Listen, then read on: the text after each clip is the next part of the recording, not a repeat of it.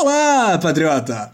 Como todos sabemos, a nova era Jair Bolsonaro é uma decisão do Supremo Tribunal Federal de alucinações, profecias e ocasionalmente notícias. Tal qual uma caretada jurídica, esta semana trazemos para os ouvintes entreguismo diplomático, agressões no rádio e fenômenos climáticos comunistas.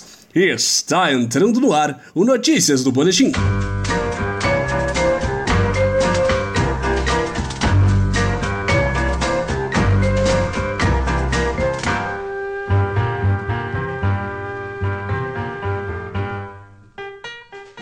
Comemoramos a capacidade de leitura de juízes federais com a manchete trazida pela patriota Fer Breder.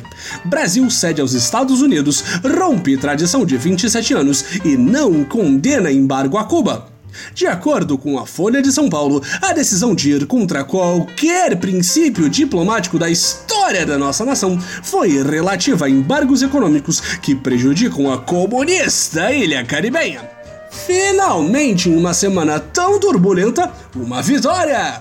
Acompanhado de apenas Estados Unidos e Israel na votação, como se precisássemos de mais alguém, nossa diplomacia ignorou todos os sinais de que ir contra a resolução da ONU pode ser um perigo caso sejam feitas sanções contra nossa pátria amada, dado o estado belíssimo que deixamos a Amazônia desde que a nova era começou. Carme é um problema de comunista. Nós nunca vamos sofrer do mesmo mal que tentamos causar aos outros. Seguimos adiante com outra matéria da empresa de comunicação e entretenimento tendencioso Folha de São Paulo.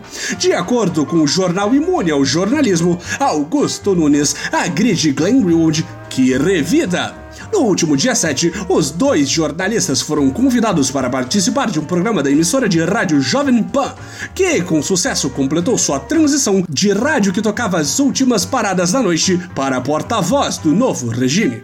Tendo aceitado mergulhar no fosso de alucinações que é a clã, o jornalista Greenwald, ou Verdivaldo, caso você seja um animal do Twitter, foi criticado pelo septuagenário Nunes ao longo de toda a sua participação, ouvindo insinuações de abandono parental da parte dele e de seu marido, o deputado Davi Miranda.